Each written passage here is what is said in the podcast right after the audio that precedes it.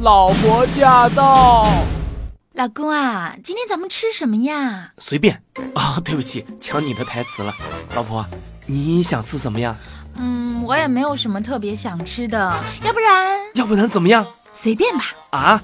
我看咱们也别随便了，就吃泡面吧。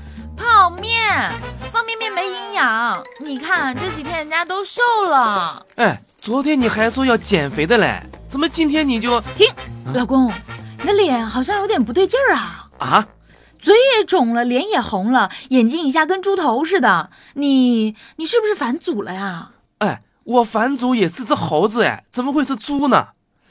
哎呀，手感好像是有点不对劲哦，难道是我下午在办公室闲着没事拔胡子玩弄的？胡子不能随便拔的，你看你现在这个样子，就跟刚褪过毛的猪头似的。我这是跟办公室老王学的，他闲着没事的时候就拔白头发玩，现在半个脑袋跟灯泡似的。那你让他继续拔吧啊，拔光了就成孟非了。我说你们是不是都是有自虐倾向啊？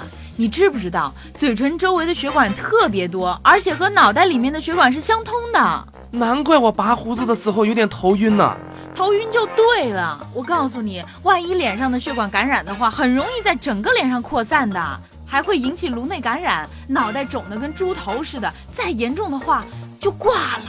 啊，老婆，你不要吓我好不啦？人家好害怕哦。活该你害怕！哎，你不是有两个剃须刀吗？干嘛不用啊？我就这两天没有用。前天早上我照镜子的时候呢，忽然得到一个灵感，我要是留个小胡子的话，肯定是蛮有型的嘞。行你个头！你就是一张秀才脸，留个胡子想当土匪啊？哎呀，老婆，我我忽然有点头晕，我是不是快不行了呀？